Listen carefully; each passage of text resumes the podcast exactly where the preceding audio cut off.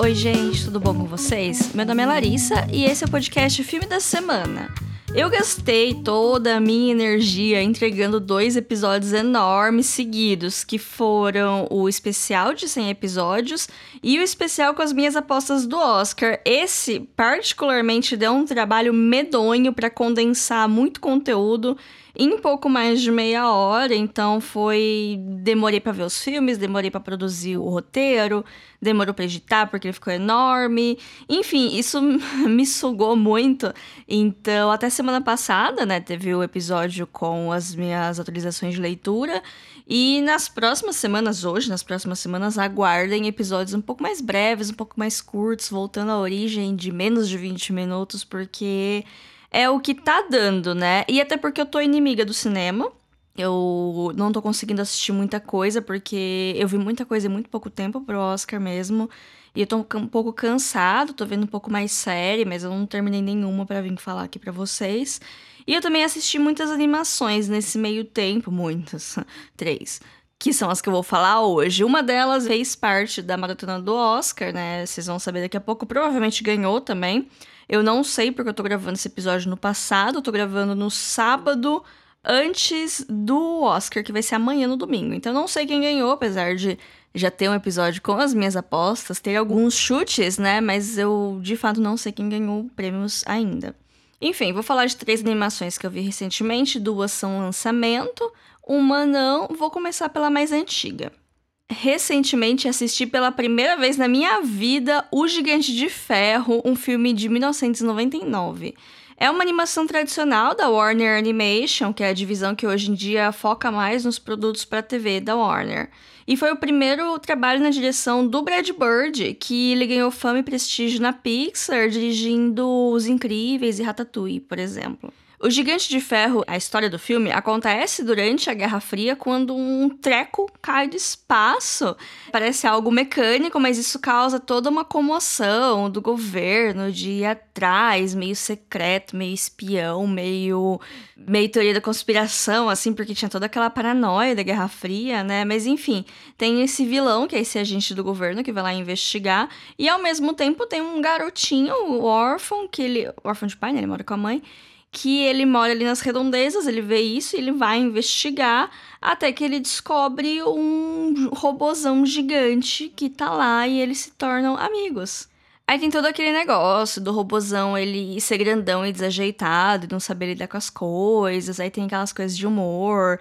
E tem também toda a parte dele ser gentil, de quebrar essa expectativa que a gente teria com um ser praticamente alienígena. Eu não falo alienígena no sentido de vindo do espaço, mas de ser um ser estranho naquela situação, né? E também tem toda a coisa do governo querendo vindo atrás, né? Os agentes para pegar o robô enquanto ele desenvolve um laço com o garoto.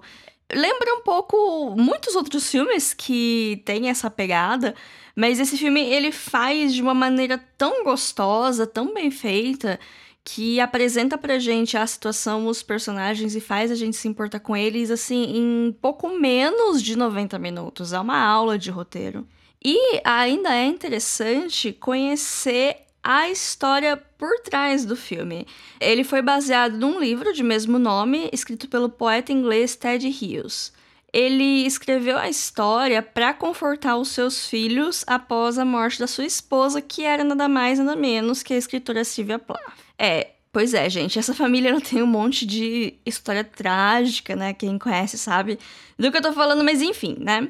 O próprio Brad Bird, ele tava lidando com a morte da irmã dele na época da pré-produção do filme, então tem toda essa questão, né?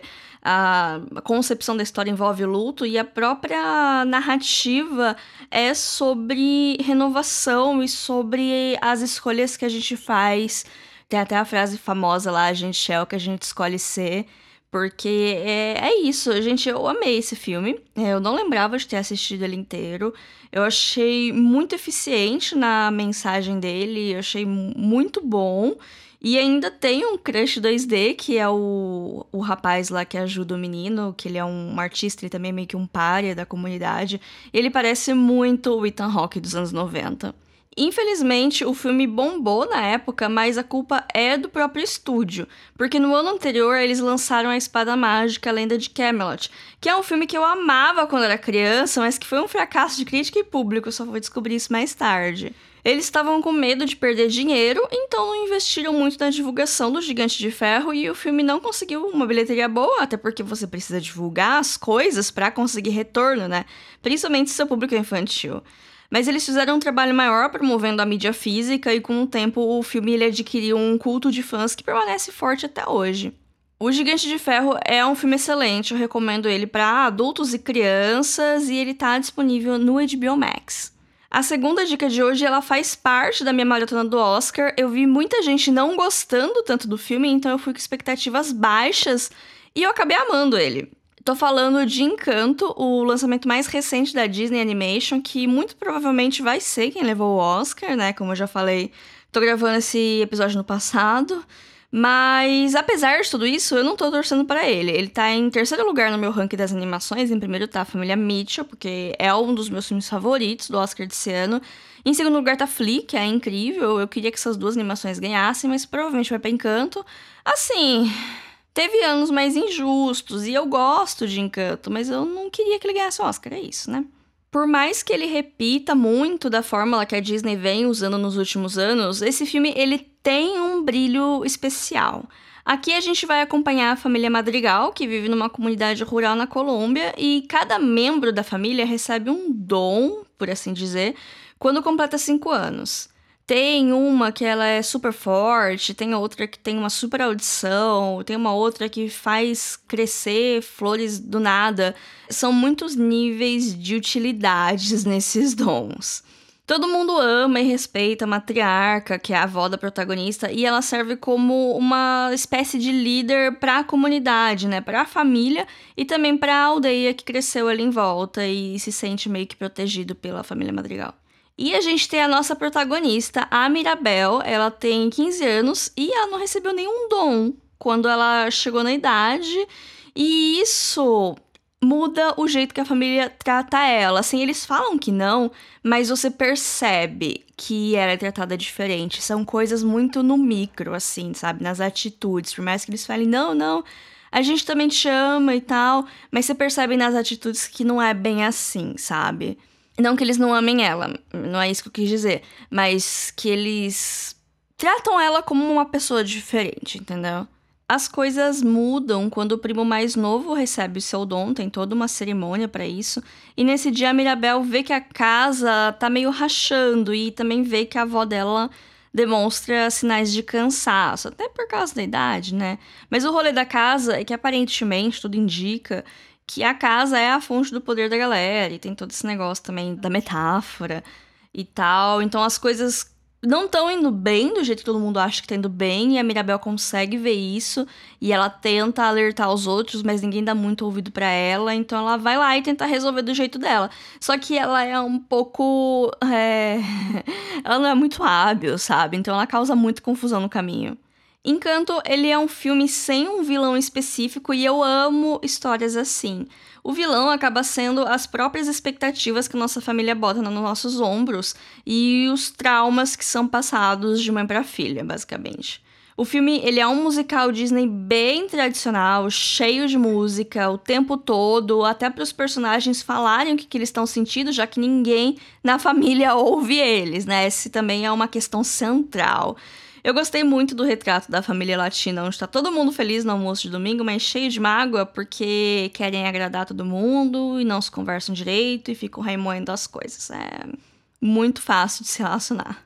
Encanto também tem um toque de realismo mágico, que é uma característica muito marcante da literatura latino-americana, onde eventos mágicos, sem muita explicação ou lógica, se mesclam de maneira natural com uma história pé no chão que acontece no mundo real e, na maioria das vezes, critica alguma coisa. Cem Anos de Solidão, do escritor colombiano Gabriel Garcia Marques, é considerado um exemplo perfeito do gênero. E Encanto se passa na Colômbia. Olha que coincidência! Ou será que não? Os países da América Latina, incluindo o Brasil, têm histórias muito parecidas de exploração e de repressão. Então, por mais diferente que sejam as culturas em cada comunidade do continente, existem elementos em comum que tornam essa história familiar pra gente, tá num país diferente como o Brasil. Encanto tá disponível no Disney Plus. A nossa última dica de hoje é o lançamento mais recente da Pixar, que é Red, Crescer é uma Fera. Eu não amo esse subtítulo que colocaram, mas tudo bem. Eu também gostei muito desse filme. Tenho dificuldade de ranquear os filmes que eu trouxe aqui nesse episódio, porque os três são de fato muito bons. A gente vai acompanhar a Mei Lee, que é uma garota sino-canadense de 13 anos, que tem uma vida completamente normal para uma adolescente de 13 anos. Ela vai na escola, tem suas amigas, tira notas boas e ajuda a mãe no templo da família. E como todo adolescente, ela tem uma obsessão pela boy band do momento, não sabe lidar com as mudanças que estão acontecendo no seu corpo e mente. Até aí, tudo normal, né? O filme se passa em 2002 e é ligeiramente baseado na adolescência da própria diretora Domichi. E tem elementos nostálgicos o suficiente para deixar os millennials felizes. Aqui também é outra história sem vilão, onde os conflitos são familiares. Tem muita coisa parecida com Encanto, como, por exemplo, a pressão de ser perfeita aos olhos de nossas mães e como isso tem consequência para o nosso emocional. Um belo dia, né, para dar uma sinopse do filme, a May ela acorda e percebe que virou um panda vermelho. O filme deixa meio no ar, mas tudo indica que isso tem a ver com a primeira menstruação da garota. O panda acaba sendo uma metáfora para a puberdade, mas também para a herança cultural, já que esse evento acontece com todas as mulheres da família, que elas precisam aprender a controlá-lo e eventualmente reprimi-lo. Esse é o grande conflito e rende boas risadas também por toda a fase de ai, ela não sabe o que ela é o panda, e ai, ela é desastrada, e ai, as amigas dela vão descobrir. Então tem toda essa parte do estranhamento que é muito engraçado. Mas ele também tem umas cenas de vergonha alheia extrema, é, do nível que eu precisei pausar o filme e, e, contar até três. Teve uma cena que eu cheguei a sentir um, dor física assim, na minha barriga de tanta vergonha que eu tava sentindo. Eu fico me perguntando se esses adultos nunca foram adolescentes, não sabem como adolescentes se comportam, porque. Ai, ai, né? Eu vi que o filme ele sofreu algumas críticas de parcelas mais conservadoras da sociedade, porque essa galera não tem mais o que fazer ou nenhuma felicidade na vida, né? A crítica foi sobre o filme falar sobre menstruação, sugerir que a personagem está nesse período da vida e até mostrar a mãe indo levar absorvente para ela. E gente, pelo amor de Deus, né? A menstruação é uma parte da vida de muitas mulheres que são mães, irmãs e companheiras de outras pessoas que não menstruam, sabe? Então, é muito difícil você, ser humano, se blindar desse assunto completamente.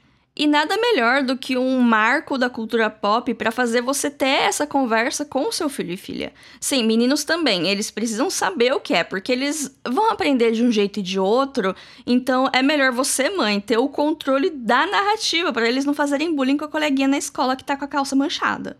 A minha mãe teve a conversa comigo movida a um grande evento da cultura pop que foi a novela O Clone em 2002 tinha toda a parte da Carla Dias, que ela era louca pra usar o véu e ser adulta, e muito ouro, e xalá, e essas coisas.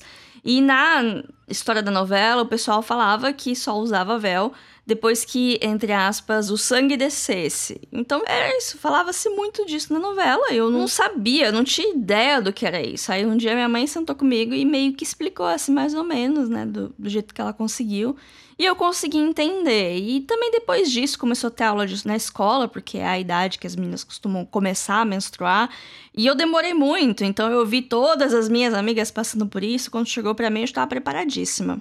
Mas eu conheço meninas que acabaram menstruando mais cedo que isso e pessoas que não sabiam o que estava acontecendo ainda parece que é um negócio muito fechado para criança, sabe? O negócio, ah, você tem que sair escondida, esconder o absorvente dentro da, sair com a mochila para ir no banheiro trocar absorvente, sabe? É um é um, eu não sei como tá hoje em dia, porque eu não tenho muito contato com pessoas muito jovens, mas eu lembro que na minha época era um, era um tormento, sabe? Você tá menstruada na escola.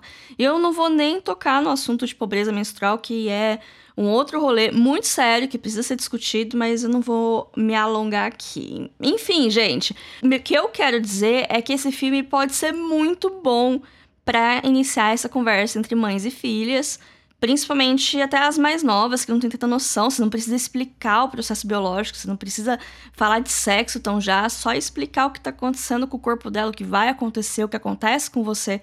Porque, que nem eu falei, é muito difícil uma pessoa não ter contato com nenhuma pessoa que menstrua, sabe? Então, faz parte da vida e a gente tem que lidar com isso, por mais desagradável que possa ser em alguns meses, né? Enfim. Red Crescer é uma Fera tá disponível no Disney Plus, foi um lançamento exclusivo.